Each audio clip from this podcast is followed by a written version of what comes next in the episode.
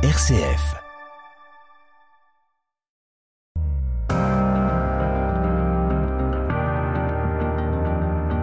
RCF, les racines du présent.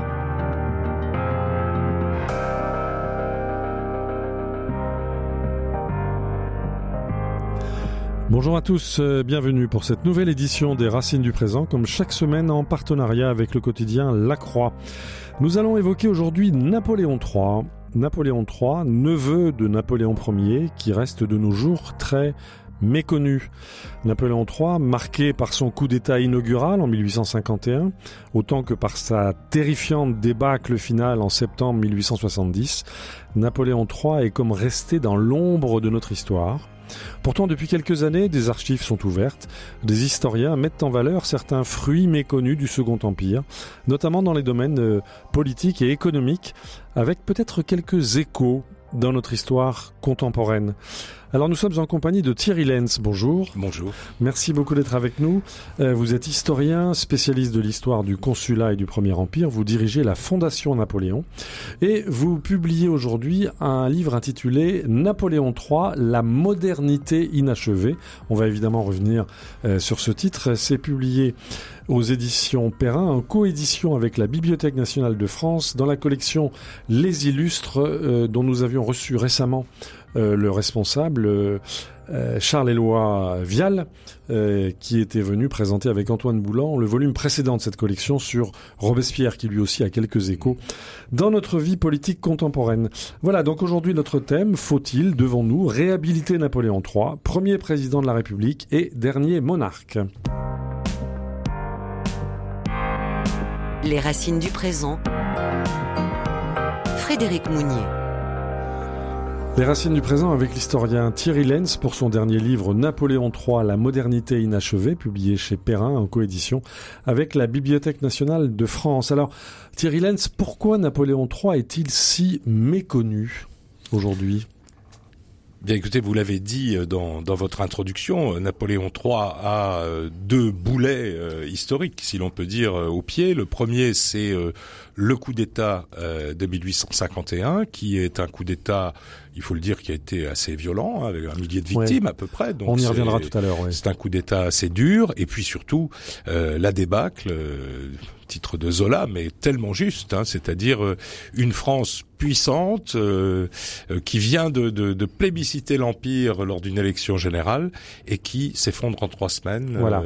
comme un château de comme cartes. un château de cartes, avec une défaite militaire qui, alors qu'il y aura des prolongements jusqu'à l'année suivante où on perdra l'Alsace-Lorraine, mais le, la partie impériale de la guerre est, est une catastrophe par jour pendant tout le mois d'août. Une défaite qui ouvrira ensuite le chemin vers le drame sanglant de la Commune, de, mars à mai 1871. Euh, Est-ce que Napoléon III aujourd'hui est enseigné, Thierry Lenz, vous qui êtes euh, historien? Alors, il, est enseigné euh, dans, dans le système de, du secondaire euh, donc en quatrième et en première, euh, dans le cadre d'une rénovation des programmes qui avait été menée par Swad Ayada, qui était présidente du Comité national des programmes sous Jean-Michel Blanquer, où on a restauré l'histoire chronologique du 19e siècle. Mhm. Donc on doit on doit avoir deux heures, je pense, hein, ce, qui, ce qui est dans les programmes scolaires considérables, sur euh, sur Napoléon III, de même qu'on a enfin réintroduit la monarchie de Juillet, la Restauration, évidemment, euh, la Révolution et l'Empire. Donc il l'est enseigné. Je suis pas sûr qu'on aille au fond des choses. Et puis, euh, vous savez, maintenant, la, même même des, des, organismes publics comme les Archives nationales publient des petits livrets qui s'appellent faciles à lire et à comprendre. Oui. Euh, et quand vous lisez ça, c'est c'est enfin vous êtes. Euh, Je sens que l'historien que vous êtes vous pas satisfait. Ben, vous êtes complètement effondré. Quoi, ah oui, hein, parce que c'est effectivement facile à lire. Il y a aucun mot difficile, c'est-à-dire est, se trouve, etc. Enfin, ce qu'on nous interdisait de faire de notre temps. Et puis il y a des raccourcis historiques euh, terribles, quoi. Hein. D'accord. Alors écoutez, on, on, va essayer de démêler l'histoire, démêler le vrai du faux, comme on comme on dit aujourd'hui. Vous vous rappelez en introduction de votre livre que depuis Louis XV, aucun chef d'État n'a gouverné aussi longuement la France. Il a été président de la République, on, va voir dans un instant dans quelles conditions, de 1848 à 1852, puis empereur de 1852 euh, à 1870. Euh, vous avez évoqué Émile Zola, on peut parler aussi de Victor Hugo. Euh, ont-ils contribué à cette sorte de légende noire de Napoléon III Incontestablement. Alors Victor Hugo, comme, comme un un, anti-napoléonien euh, à l'époque du Second Empire, alors même qu'il avait beaucoup poussé à la fois au retour de Louis-Napoléon en 1848 et voire même à son élection. Euh, il a même souhaité euh, ardemment être ministre. voilà, il avait il avait de grandes ambitions. Mais vous savez, mhm. Victor Hugo aujourd'hui est devenu un peu le, le, le saint républicain, mais jusqu'en 1848, il était orléaniste et puis il avait été légitimiste sous la Restauration et bonapartiste sous le Premier Empire. Donc, si vous voulez, il avait une une, une vie un peu qui a un peu évolué. Pour Zola, c'est un peu différent parce que Zola ne s'attaque pas à la personnalité de, de, Napoléon III, bien au contraire, il le fait apparaître euh, quelquefois dans les Rougon-Macquart, toujours avec une certaine tendresse, y compris dans la dans la débâcle, hein, où il y a des, mhm. des, des, scènes de Napoléon III malade essayant de quitter le champ de bataille qui sont qui sont sublimes parce que d'abord c'est l'écriture de Zola et puis ensuite il y a on voit bien que évidemment euh, il y a il y a un grand comment dire un, un, grand dégoût de ce qui se passe dans, dans la bouche des personnages de Zola, mais en même temps petite tendresse pour cet empereur qu'on déplace comme un ballot un peu ben un peu encombrant. Qui était miné par un, par un énorme calcul euh, dans la vessie qui l'a empêché, alors même qu'il avait décidé de prendre la tête des troupes, qui, l'a empêché de, de jouer son rôle. Et puis vous rappelez, alors on va y venir dans quelques instants, euh, évidemment on va aborder la biographie de Napoléon III, mais vous vous expliquez, il faut le dire maintenant euh, Thierry Lenz, que la Troisième République a marché sur les traces de celui dont elle ne voulait pas qu'on parle. Oui, oui, et bien sûr, il fallait évidemment pas qu'on parle de Napoléon III parce que malgré tout, malgré les deux les deux boulets dont nous parlions tout à mhm. l'heure, le régime a connu euh, un grand nombre de réussites, parfois euh, fondatrices de la de la France contemporaine. Ben, les pantoufles dans lesquelles euh, a continué à marcher la Troisième République, mais évidemment la légitimité de la Troisième République passait par eh la destruction morale du Second Empire, puisque les grands opposants à la République à l'époque étaient certes les royalistes, assez largement euh, majoritaire dans les oppositions, mais il y avait encore un fort courant bonapartiste qui a duré, on va dire, jusqu'à la fin des années 1920, parce que 1870, euh, 60 euh, ans plus tard, c'est les enfants parfois de ceux qui avaient tenu le eh haut du pavé euh, sous le Second Empire. Alors vous avez titré votre livre euh, Thierry Lenz, dont je rappelle qu'il est publié aux éditions Perrin en coproduction avec la Bibliothèque nationale de France. Vous l'avez titré Napoléon III, la modernité inachevée. Pourquoi cette seconde partie du titre Thierry Lenz Alors la, seconde partie, c'est parce que ben, tout, tout ce dont Napoléon III a eu l'intuition ou a été tout ce qu'il a été forcé de faire par les événements. Euh, alors, comme disait un autre euh, président de la République, c'était François Mitterrand, l'essentiel n'était pas qu'il soit sincère, mais que tout se passe comme s'il avait été sincère. Mhm. Le problème, c'est que il a lancé un certain nombre de, de, de choses euh, qu'il n'a pas pu mener à bien.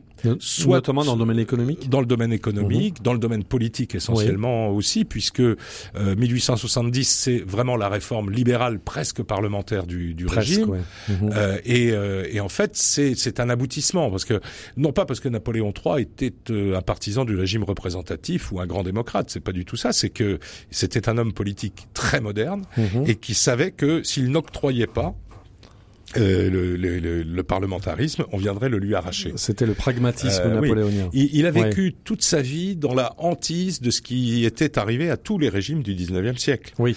Euh, une révolution, oui. 1830 départ de, de Charles X, 1848 départ de Louis-Philippe personne n'avait réussi. Seul Charles X a succédé à, Louis XVIII pendant ce siècle légitimement, si légitimement on peut dire. et pacifiquement. Oui. Voilà. Donc donc c'était c'était ce qu'on appelle le siècle des chutes. C'est le siècle des chutes. Charles Vial appelle le, siècle des chutes. Oui. Donc il avait ça en tête. Il a toujours eu ça en tête et, et comme c'était un homme politique euh, euh, habile très secret, on aura l'occasion d'en mhm. parler, mais plutôt habile, plutôt visionnaire dans, dans les phénomènes qui l'entouraient. Encore une fois, il ne s'agit pas de dire qu'il était démocrate ou qu'il était partisan du socialisme, comme lui-même mhm. le disait à certains moments, mais c'est simplement il avait euh, le sens des faits, le sens euh, de ce qu'il y avait à craindre pour l'avenir concernant son régime, et puis des nécessités sociales qui étaient euh, la demande, à la fois la demande sociale qui, qui, était très forte avec la révolution industrielle, et puis une demande politique euh, qui, mhm. qui devenait de plus en plus forte dans les urnes. Donc, et puis d'une euh, certaine façon, la lutte contre la pauvreté qui a été aussi l'un des fils rouges peut-être inachevé de son régime. Alors, on va en venir, si vous le voulez bien, Thierry Lenz, à la biographie de, de Napoléon III. Il est né en 1808. Il est neveu d'empereur, donc il était neveu de, de, Napoléon Ier, et il est né au moment donc de du, du sommet du Premier Empire, 1808. Euh, tout allait encore bien. Oui, Et il est euh, fils de roi, peut-être. Alors expliquez-nous. Oui, alors il est fils de roi parce que euh, il est le fils donc de Louis Bonaparte, le frère de Napoléon Ier, euh, qui est roi de Hollande à ce, à ce moment-là et qui va le rester jusqu'en 1810. Euh, alors c'est vrai, vous l'avez évoqué, il y a euh, il y a eu longtemps ou il y a encore euh, un, un, doute, une énigme pour savoir si son père était bien son père. Bon. Mm-hmm. Euh, d'abord, d'abord, euh, euh, on, aurait tendance à dire, mais bon, qu'est-ce que ça peut bien faire, puisque il a été évidemment élevé comme s'il avait été le fils de Louis Bonaparte. Mhm. Euh, ceci étant dit, sur le fond, puisque parfois on nous entraîne à discuter ces, ces, ces choses complètement secondaires, ça, les dates correspondent exactement. C'est-à-dire qu'en effet, Louis Bonaparte et sa femme Hortense de Beauharnais vivaient quasiment séparés de corps, et ils se sont retrouvés, on va dire au moins trois fois puisqu'ils ont eu trois enfants. Voilà. Et, pour ce qui concerne Louis-Napoléon, ça correspond bien aux dates des retrouvailles et on a une lettre de, Très Louis, bien. de Louis qui dit que tout allait bien. Voilà. Ceci étant dit, donc euh, faisons peut-être connaissance par la, par la musique avec Hortense de Beauharnais. Hortense de Beauharnais, qui était-elle? C'était? C'est la fille de Joséphine, donc elle est euh, même adoptée par Napoléon Ier. Donc euh, mhm. on va dire c'est la fille et la belle-fille euh, de Napoléon Ier que Napoléon a forcé à se marier avec son frère Louis, qui était un être fort désagréable, un peu neurasthénique, alors qu'elle était une une femme très bien élevée chez Madame Campan, enfin et, mhm. raffinée et musicienne. Et donc elle a composé une grande quantité de romances sous le Premier Empire, dont celle voilà. nous allons. On va écouter maintenant donc euh, euh, ce qui a été en fait, euh, vous allez nous le préciser dans un instant, Thierry Lenz, l'hymne officieux du Second Empire, qui était composé par Hortense de Beauharnais, donc mère de Napoléon III et elle-même fille de, de Joséphine, du premier mariage de, de Joséphine. Ça s'intitule partant pour la Syrie et nous allons l'écouter dans une version mise en musique par les équipages de la flotte de Toulon.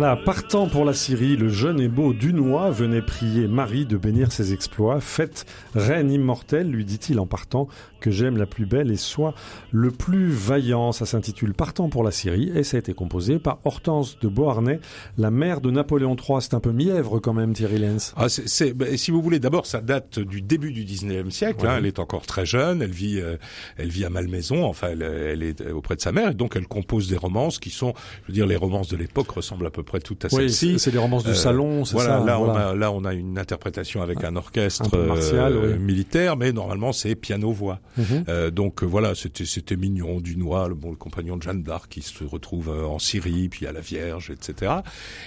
Effectivement, le destin de cette chanson est tout à fait étonnant. Alors Louis Napoléon Bonaparte, Napoléon III était, euh, j'allais dire fou amoureux de sa mère, mais c'est un peu ça. Hein. Il mhm. était quand même le fils de sa maman, hein, si je puis dire. Et donc euh, il a adopté, euh, il a adopté ce, ce, cette romance pour en faire un hymne officieux. Alors c'est vrai que quand il se présentait dans certaines circonstances, on jouait.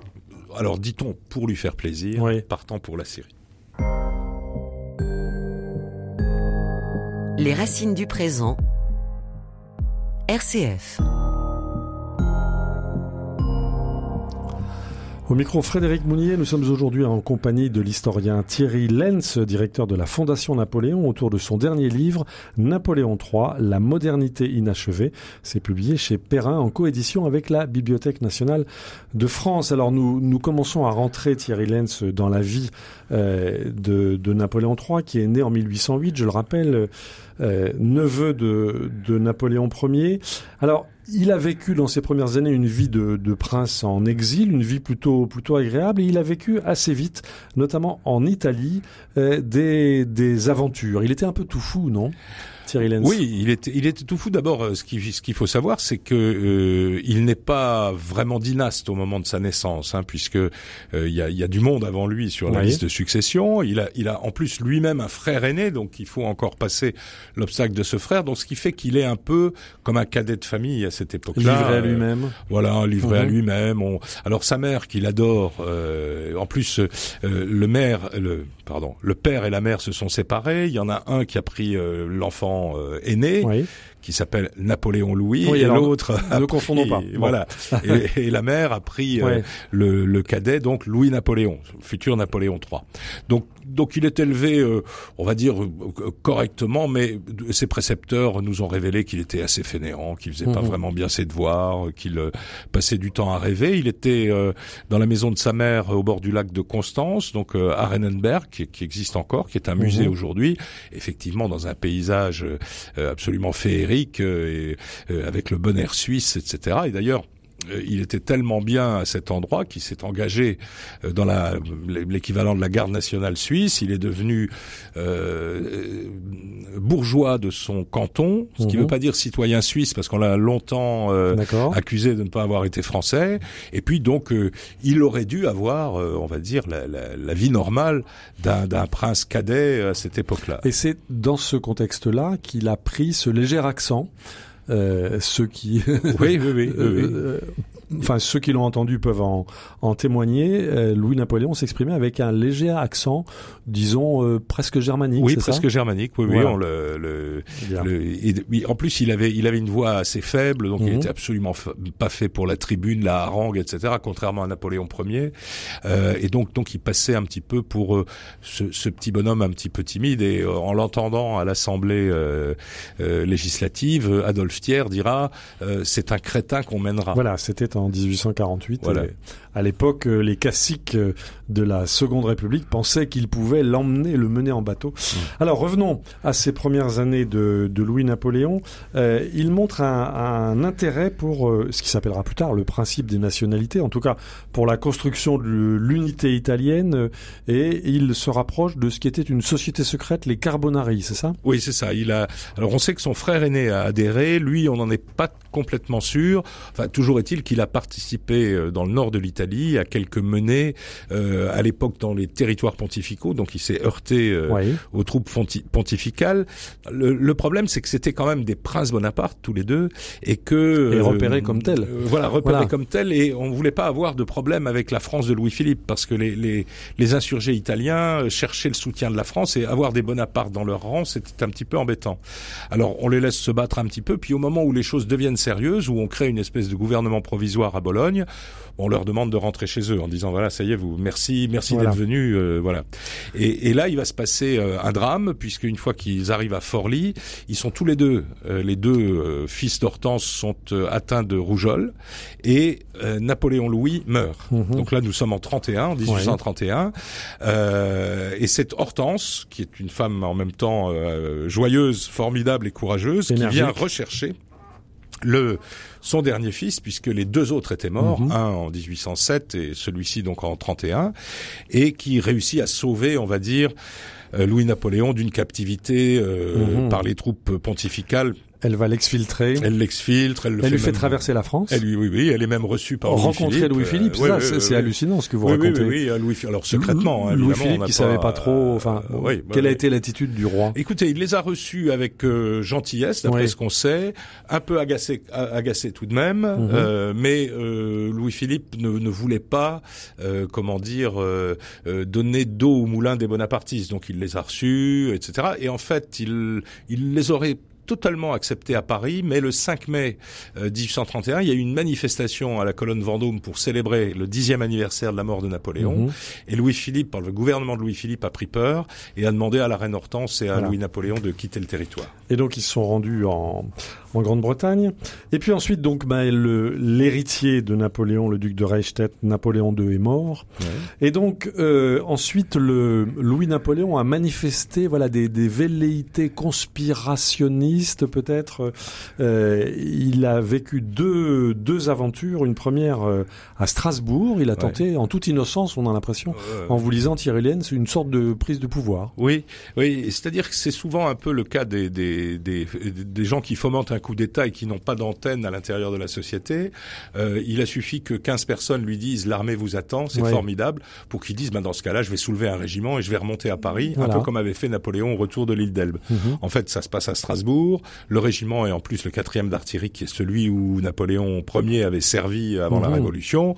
Bref, tout, tout est bien sur le plan du symbole, mais personne ne le suit. Et oui, Euh, ce qui fait que il est euh, sanctionné. euh, il est arrêté. Louis-Philippe encore une fois se dit mais je vais pas donner, euh, je vais pas le rendre populaire ni quoi on que va ce pas en faire un soit. martyr. Alors Ouais. on le libère, on le laisse partir. Et il part aux États-Unis. Alors il part aux États-Unis, visite. Alors là il y a aussi toujours un petit peu de légende parce que Napoléon III a été tellement vilipendé qu'on qu'on a essayé ensuite de lui donner toutes les qualités, notamment qu'il aurait constaté de ses yeux la dure condition sociale des mineurs anglais, euh, etc., etc. Enfin Napoléon, euh, le futur Napoléon III vivait dans l'opulence, il était très riche, surtout après la mort de sa mère où il a il a hérité d'elle. Et évidemment il a visité des contrées industrielles, mais enfin il n'est pas allé manger euh, des faillots avec les ouvriers et les, et les mineurs. hein. mais il a, il a, il a vu, il a vu ce que pouvait être euh, le développement euh, industriel et probablement un peu les dégâts sociaux qu'il pouvait créer. Alors ensuite, il y a eu une autre aventure où l'aventurier est devenu malchanceux. C'est ce qu'on a, ce que vous appelez dans votre livre le fiasco de Boulogne. Alors cette fois-ci, ils n'étaient pas une dizaine, ils étaient une petite soixantaine, 56 hommes qui ont débarqué sur une plage. euh.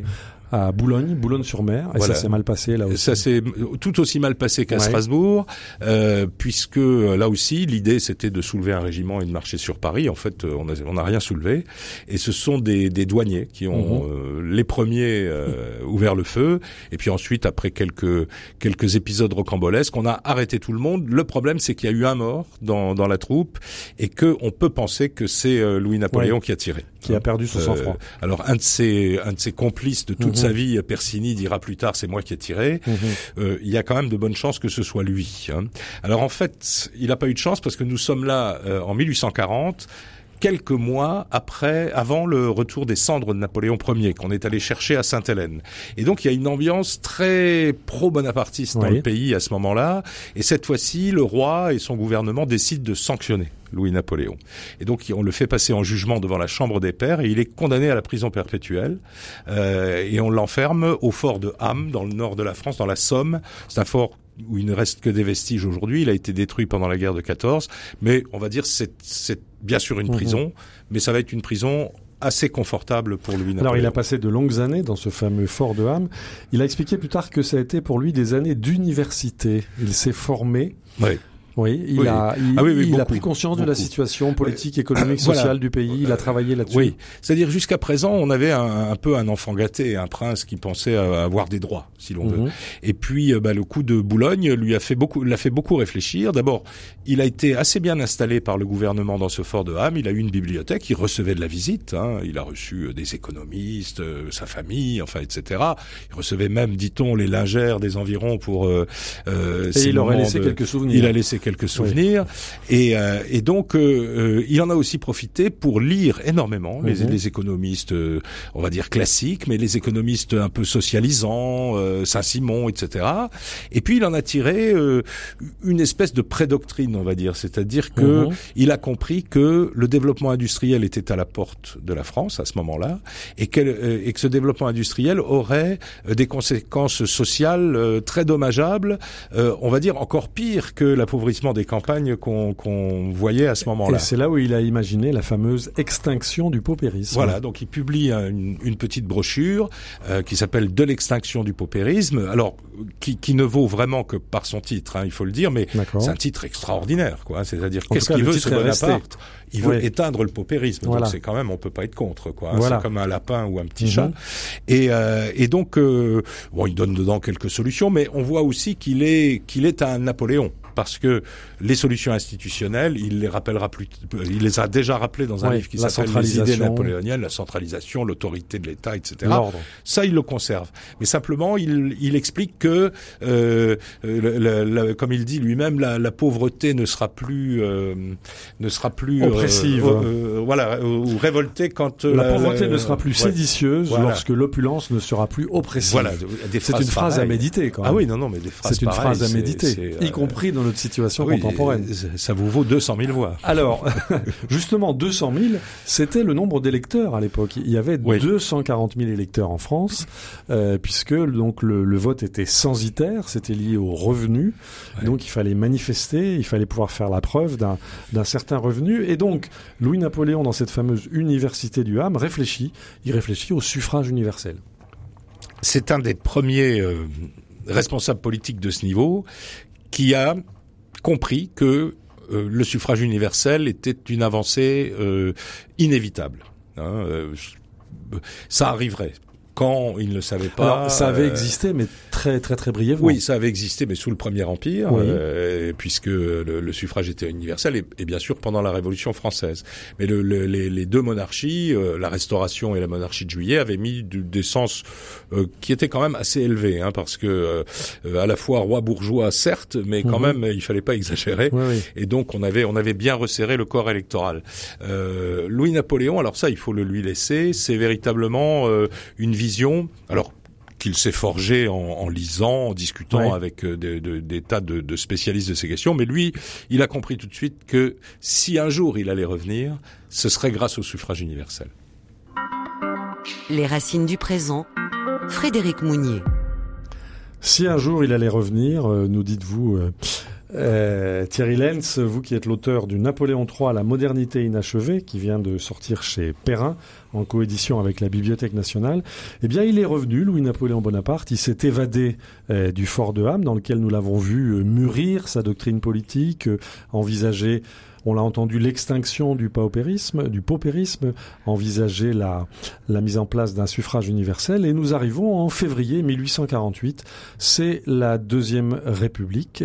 Euh, où était-il, Louis-Napoléon, à ce moment-là, Thierry Alors il était en Angleterre à ce moment-là, puisqu'il avait, euh, après son évasion, bah, il s'était réfugié, euh, on va dire, de- dans, dans sa terre d'exil habituelle, hein, qui était euh, qui était De l'Angleterre. l'autre côté de la Manche. Il a essayé de passer un petit moment en Suisse, mais euh, on, le gouvernement français a fait comprendre que ce serait peut-être pas euh, complètement accepté.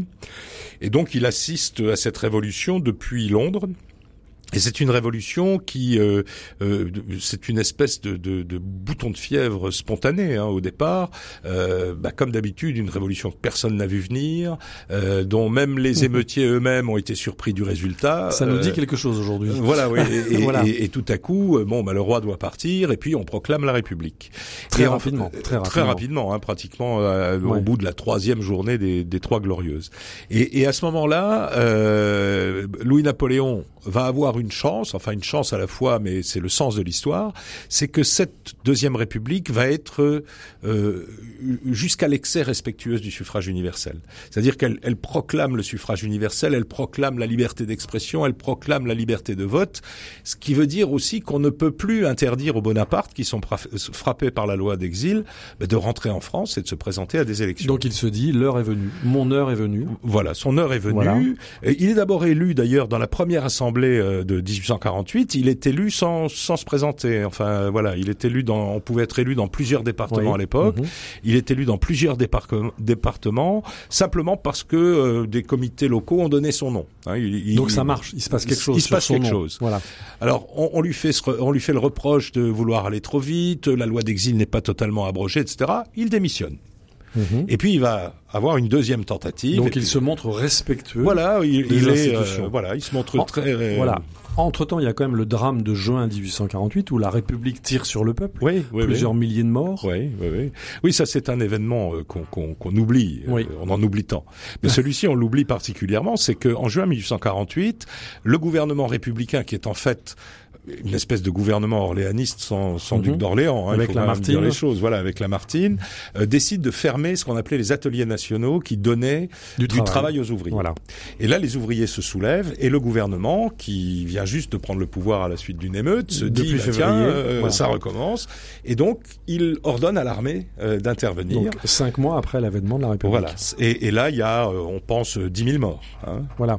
C'est considérable. Considérable, avec un nombre, euh, plus- plusieurs dizaines de milliers de euh, d'ouvriers qui sont exilés en Algérie. C'est au moins aussi important que la Ouais. semaine sanglante qui a de la commune, bien de la commune. Ouais. Alors là, quel a été le rôle joué par euh, par Louis-Napoléon Bonaparte? Il se présente aux élections en décembre suivant, et là, Et là, il est élu. euh, alors, l'Assemblée constituante, euh, d'abord, l'a accepté comme député. Il a été réélu entre temps, donc il est venu. Il a fait ses fameux discours dont on parlait tout à l'heure, avec son accent allemand, son style lancinant, son espèce de, de, de c'était, il avait l'air un peu pâteau, hein, euh, Mm. voilà. Et je donc- voudrais citer sur ce plan-là ce, que, Oui, ce que- prie. ce que vous racontez le le, le collectionneur euh, anglais Richard Wallace. Ouais. C'est l'homme des fontaines, Wallace. Oui, oui, ça, voilà. Le collectionneur anglais Richard Wallace, qu'il a rencontré place Vendôme. À l'époque, Louis-Napoléon habitait à l'hôtel du Rhin, place Vendôme. Et il donne une description assez, euh, comment dire, assez, assez mitigée. Euh, ses yeux d'un gris bleu, plutôt petits et taillés en amande, affectaient, sauf à de rares intervalles, une expression impénétrable. Aussi était-il impossible d'entrer par eux dans les pensées de leurs possesseurs. Les rideaux de ces, entre guillemets, fenêtres de son âme étaient constamment baissés. Son anglais était l'anglais d'un Allemand instruit, se donnant beaucoup de peine pour arriver à une prononciation claire. Lorsque Louis-Napoléon me tendit la main, je fus presque tenté, en le regardant bien en face, de le prendre pour un fumeur d'opium. Il cachait son jeu, le Oui. conspirateur. Euh, Oui, alors il avait ce, il avait ce, ce type de personnalité, Voilà. c'est-à-dire très, euh, enfin très discret. Les yeux mi-clos, ça c'est la description est permanente hein, sur les, les yeux mi-clos. Euh, la cigarette sans arrêt, sans Mhm. arrêt, une cigarette derrière l'autre. Et puis en même temps, c'est vrai qu'il parle peu, mais c'est un conspirateur depuis Voilà. qu'il est tout petit. Il Donc se euh, il se dissimule, il attend le dernier moment euh, pour se se présenter. Mais ceci étant dit, il s'entoure magnifiquement d'abord du fameux Persini qui est son Mhm. son, Son alter ego. Voilà, depuis depuis toujours, il s'est mis à son service corps et âme à un moment donné. Euh, son demi-frère, le duc de Morny, Oui. euh, Dont il faut le rappeler qu'il est lui-même fils du général Flao, enfant naturel de Talleyrand. oui, oui, Et oui. que donc il est le fils de euh, la reine Hortense, qui elle-même est la fille Oui, oui. euh, de Joséphine de Beauharnais. On voit comment l'histoire se télescope. C'est Voilà, voilà. incroyable. Et donc, euh, donc voilà. Avec voilà, ces hommes-là. Avec ces hommes-là, il, il monte un véritable parti politique, quoi, Mhm. avec des comités locaux, etc. Alors, il, bien sûr, il ne se déplace pas, etc. Mais et le maillage du territoire est fait Voilà. au moment où la constituante décide qu'on va élire le président de la République au suffrage universel euh, à un seul tour, donc en se disant personne ne va se dégager, donc c'est l'Assemblée après qui choisira le président. Mhm. Et en fait, c'est un raz-de-marée. C'est un raz-de-marée et un certain enthousiasme, puisque je ne résiste pas au plaisir de citer Victor Hugo, quand même, Ouais. qui explique à cette époque-là, ce n'est pas un prince qui revient, c'est une idée, celui que le peuple vient de nommer au président, représentant, pardon, n'est pas l'héritier de l'échauffourée de Boulogne, c'est le vainqueur d'Iéna. Sa candidature date d'Austerlitz. Il y croyait, ce cher Victor, Ah, à l'époque. Victor, il croyait dur comme fer. Oui. Il se serait bien vu euh, ministre de l'instruction publique ou voire même des affaires étrangères tant qu'on Voilà. y était. Alors même que Thiers Euh, disait à cette époque-là, ouais. c'est un crétin qu'on Oui. Alors, euh, si vous voulez, on, on peut juste s'arrêter une seconde parce que euh, cette, cette phrase de Thiers, qui est effectivement, c'est assez mal vu. Hein. Mhm. Euh, Thiers parlait évidemment du monde politique qui Oui. allait mener euh, Louis-Napoléon et le monde politique ne l'a jamais mené. En revanche, il y a un monde qui l'a mené, c'est le monde des affaires. Oui. Euh, alors, c'était pas un crétin, certes, mais enfin, si quelqu'un l'a mené, c'est bien le monde des affaires. Et euh, si la révolution industrielle doit beaucoup aux conditions qui ont été données par le gouvernement de Napoléon III, elle doit aussi beaucoup au fait qu'on a libéré totalement euh, les affaires, y compris de toutes les règles morales. hein. Euh, On dirait aujourd'hui que Napoléon III était un néolibéral. C'était pire qu'un néolibéral. pire que ça. C'était oui, Oui. oui, c'était D'accord. euh, parce que bon là, là à l'époque en plus au, au moment où il prend le pouvoir, euh, les lois sociales sont à peu près égales à zéro. hein. Oui. Euh, bon.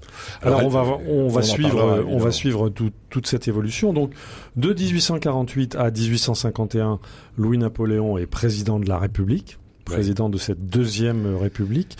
Vous écrivez Thierry Lenz qu'il avance à pas de loup. C'est-à-dire C'est-à-dire qu'il est le, le, régime qui a été mis en place est un régime de stricte séparation des pouvoirs, un peu comme aux États-Unis aujourd'hui. C'est-à-dire le président et l'exécutif et la Chambre et le législatif. Mais mhm. entre les deux, pas de dialogue, pas de collaboration possible. Euh, et évidemment, chacun, on le sait aujourd'hui, prépare son coup d'État l'exécutif pour le parti bonapartiste et à la Chambre le parti orléaniste qui est majoritaire.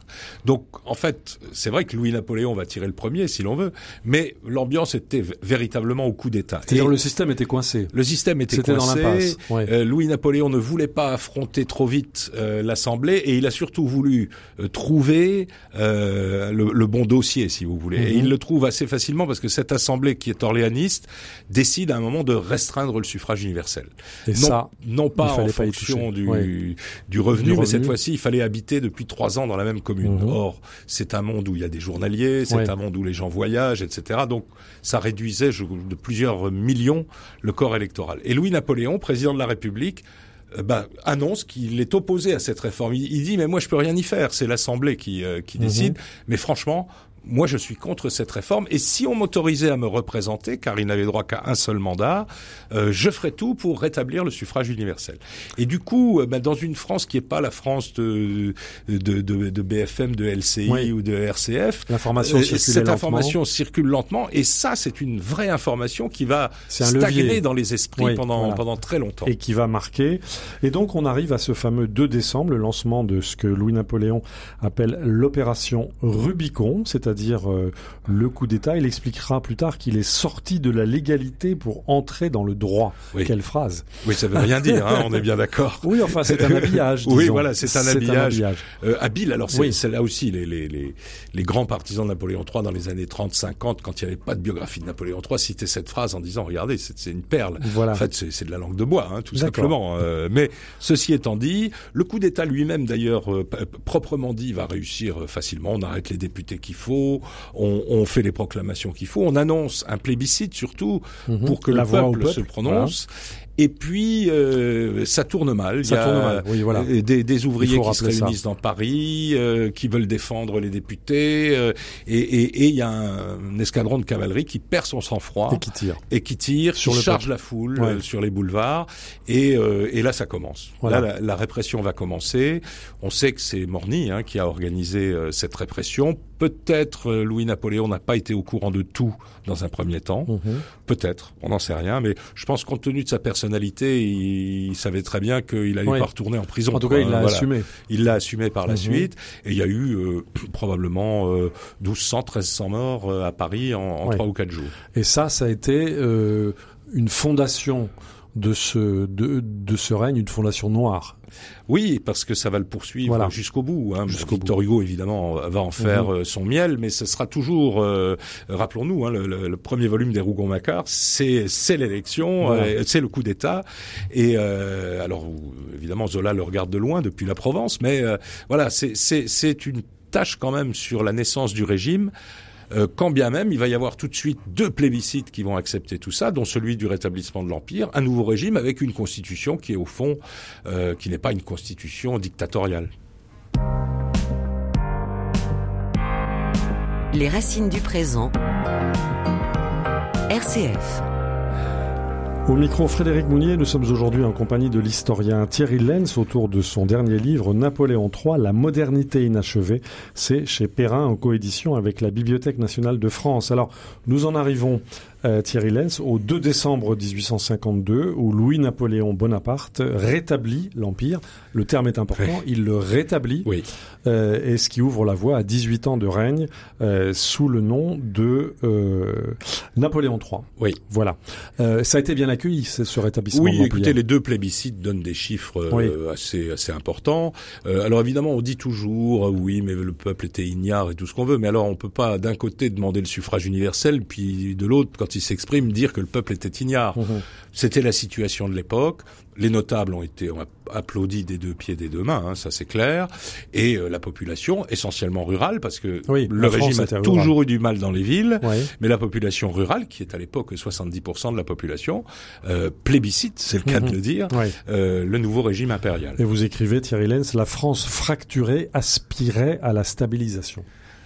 Oui, c'est un c'est un mot qui résonne aujourd'hui aussi, hein, comme vous le dites. Mais mais euh, mais c'est vrai, il y a eu ce moment, euh, si vous voulez, de, de euh, où, où après, on va dire presque trois années de, de, de convulsions, le rétablissement de l'ordre par ce régime-là a été vécu comme bon, on va pouvoir souffler, puis surtout Mhm. on va pouvoir recommencer à travailler normalement. Ouais. On va. C'est ce qui était arrivé à l'oncle. Oui, Napoléon oui. Ier, c'était ça aussi, c'était un soulagement, euh, voilà, enfin une forme de paix civile qui allait permettre de, de renouer, euh, de renouer avec la vie. Alors évidemment, le législatif est rabaissé à un rôle d'enregistrement. Oui, Voilà. Donc, si vous voulez, ce sont les constitutions du Premier Empire qui Oui. sont. hein, L'Empire Voilà. est rétabli bah, jusque dans ses constitutions, avec un empereur qui euh, qui décide. Hein, euh, Louis Napoléon n'est pas n'est pas le gentil empereur, hein, si vous Mhm. voulez. euh, souvent, on l'a un peu présenté comme ça parce qu'ils Oui. sont toujours un peu débonnaires, enfin bon, etc. Mais euh, il, il décide, il sait prendre des décisions euh, qui peuvent être cruelles.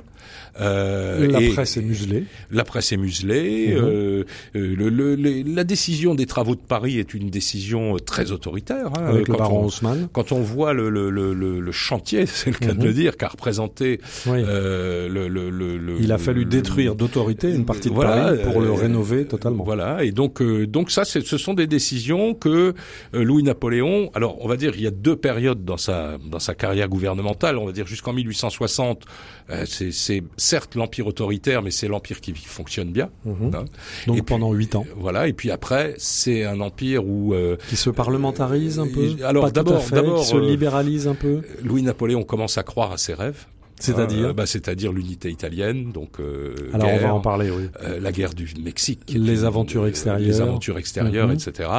Et puis surtout, il tombe malade, quoi. À peu près Ouais. de soi- à partir de 63 à 65, euh, il commence à avoir cette maladie de la pierre qui euh, Qui le handicape qui le fortement. handicape. Alors en plus, on lui cache la Oui. Mhm. nature de son mal, c'est-à-dire que lui dira plus tard, mais si on me l'avait dit dès le début, je me serais fait opérer, parce qu'on savait endormir à l'époque, alors au chloroforme, hein, donc le Mhm. réveil était un peu, mais mais bon, on aurait pu l'opérer quand la pierre était petite, mais vous vous le disiez, on a on a vu la pierre euh, retirée, enfin après Mhm. Oui. autopsie qui était dans la vessie de Napoléon III, c'est une boule de pétanque. Voilà. Euh, donc évidemment, il, il, il souffrait Et énormément. donc le règne a été Ouais. marqué par ça. Alors, en bon Bonaparte, euh, Napoléon, numéro 3, aspire à une succession.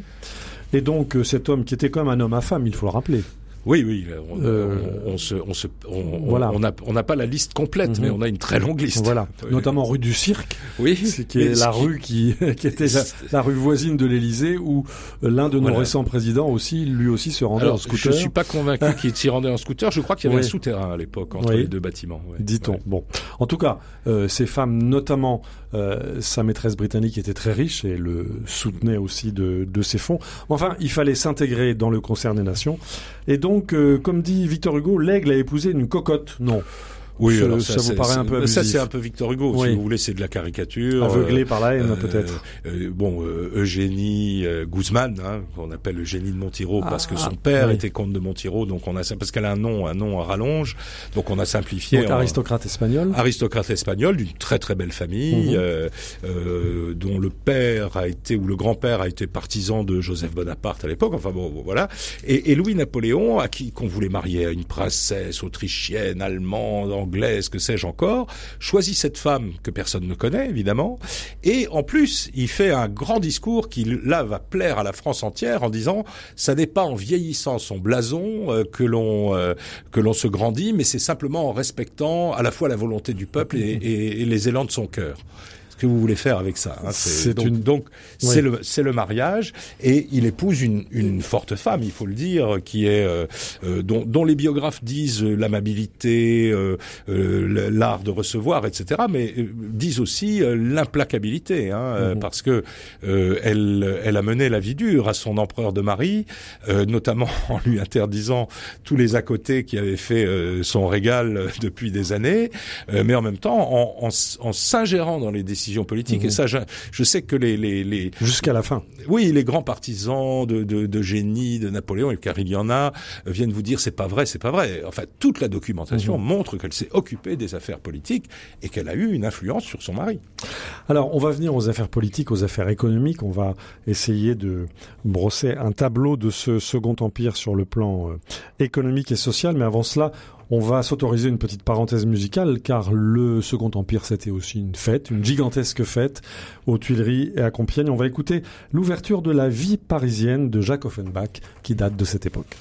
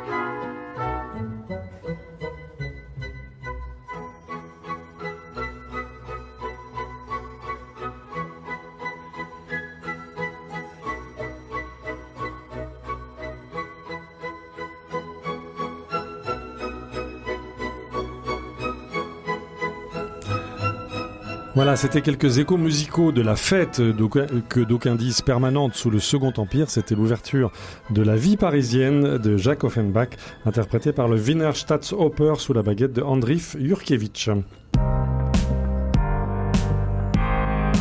Les racines du présent. Frédéric Mounier. Nous sommes dans cette édition des Racines du présent en compagnie de l'historien Thierry Lenz, directeur de la Fondation Napoléon et auteur d'un livre qui vient de paraître, absolument passionnant et qui parle beaucoup à nos, à nos oreilles contemporaines. Il s'intitule Napoléon III, la modernité inachevée. C'est publié chez Perrin et euh, en coédition avec la Bibliothèque nationale de France. Alors Thierry Lenz, il faut en venir maintenant à ce qui fut quand même le grand œuvre euh, de Napoléon III. c'est donc les réalisations économiques. C'est à cette époque-là que la France a véritablement décollé sur le plan économique. Il y a eu la révolution industrielle, des grands travaux, l'aménagement du territoire, une législation bancaire, un droit des sociétés, un État efficace. La France a basculé sur le plan économique, Thierry. Totalement, totalement. On avait bon la, révolution industrielle, elle est lancinante, on va dire depuis les années 1830, et euh, véritablement, euh, euh, comment dire, la, mécanique d'une très forte révolution industrielle commence à frapper à la porte au début du règne de Napoléon III. Comme il est, il est entouré beaucoup par des hommes d'affaires, par mhm. des des, euh, des Saint-Simoniens souvent, mais mais les bon, euh, les voilà, Fould. Morny lui-même est un gros investisseur, euh, euh, donc bah, il décide de mettre en place une législation qui va booster, si l'on peut favoriser. dire, mhm. oui, favoriser, c'est plus juste cette cette révolution industrielle. Vous l'avez dit, quand on regarde les sociétés fondées, le Crédit Foncier, le Crédit Lyonnais, la Compagnie Générale des Eaux, les, mhm. les, grandes sociétés de chemin de fer, on etc. C'est un investissement alors soutenu par l'État toujours. C'est ce qui fera dire aussi que euh, euh les l'oligarchie financière en a beaucoup profité parce que ce sont des prêts garantis, mhm. souvent pas remboursés, parce qu'il y a aussi beaucoup de faillites dans tout cela, etc. Mais il n'empêche que euh, c'est un investissement colossal sur les sur l'économie française euh, qui fait que par exemple je, je, donne toujours ce chiffre on arrive on passe de quelques milliers de kilomètres à 25 000 kilomètres de chemin de fer, qui est le kilométrage utilisé aujourd'hui par la SNCF. Hein. Alors on a à peu près 35 à 40 000 kilomètres de voies, mais il y a, y a 20 000 kilomètres qui ne sont pas utilisés. Donc on est sur un sur véritablement de l'investissement hmm. de très très haut niveau. Donc la France est construite, la France est maillée, euh, et la France émerge sur le plan sur le plan économique. Et puis alors en plus, c'est vous savez, c'est une époque de découverte aussi où mhm. on, on, fabrique mieux l'acier, enfin et donc donc tout, tout ça du progrès se déroule en même et tout ça s'agrège. Voilà, voilà. Et alors le peuple là-dedans, Thierry Alors le peuple là-dedans, euh, bah, il y a de la casse évidemment, toujours mhm. dans la dans toutes les révolutions euh, industrielles. Euh, d'abord un exode rural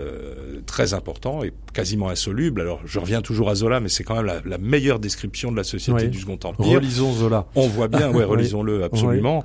Euh, on voit bien euh, à Paris, euh, bah, tous ceux qui viennent de la province ou de la campagne, on voit bien le, le décalage qui les maçons de la Creuse, voilà, qui se produit qui reconstruire là C'est assez général. il y a alors existe toujours une législation ouvrière extrêmement sévère, le livret ouvrier, les, les, passeports intérieurs, enfin etc. Donc donc l'ouvrier est surveillé. Il est surveillé. Bah, D'abord, il est potentiellement séditieux. Alors, on a on a un peu tort au début parce que l'ouvrier, il a voté Louis-Napoléon parce que la République l'avait massacré hein, en 1848. Mais c'est vrai que les républicains ne restent pas les deux pieds dans le même sabot. Ils se mettent à travailler cet électorat qui est pour eux naturel à ce moment-là.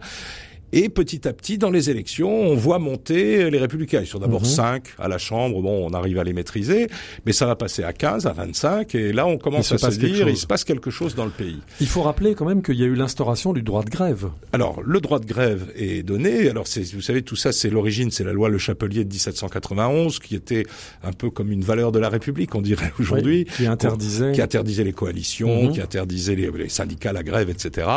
Elle est abrogée euh, au début des années 1800 1860, mais il va y avoir euh, des, des règles de sécurité, euh, d'assurance, des règles de sécurité sociale, des obligations pour les patrons. Alors, des obligations pour les patrons, pas moins de 12 heures de travail par jour, hein, mmh. c'est pas encore. Y compris pour les enfants. Voilà.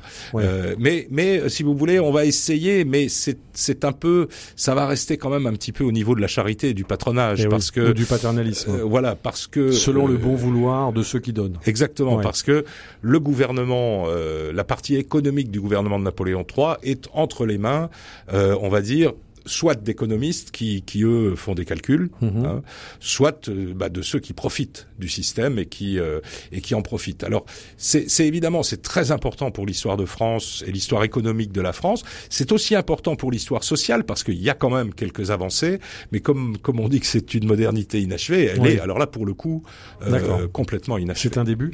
Dans le domaine de l'instruction publique, il s'est passé beaucoup de choses également, Thierry Lenz. Alors ça aussi, on nous on nous parle beaucoup euh, euh, de Jules Ferry, euh, mhm. etc. Mais ça a commencé. Les hussards noirs étaient d'abord des Victor hussards noirs. Voilà, c'est Victor Duruy, c'est les hussards noirs de l'Empire. De l'Empire, il faut le rappeler. Euh, voilà, où on a nommé des instituteurs qui avaient mhm. la, même mission qu'ont eu plus tard les instituteurs de la de la Troisième République, c'était de, de former des citoyens, de, de renforcer la nation, de l'unifier et de faire monter, on va dire, le niveau général euh, de la population, mhm. parce qu'il y avait aussi derrière derrière tout ça cette idée de des gens bien formés, bah forcément vont, vont évidemment travailler mieux, mais en même temps euh, vont mieux comprendre l'organisation sociale, vont être peut-être moins revendicatifs à certains mhm. moments, mais en tout cas vont participer, euh, participer à l'expansion, on aurait dit dans les années 60. Alors le sommet de tout cela, ça a été l'exposition universelle de 1867 à Paris, où l'ensemble des souverains de toute l'Europe, ceux-là même qui seront nos adversaires acharnés trois ans plus tard,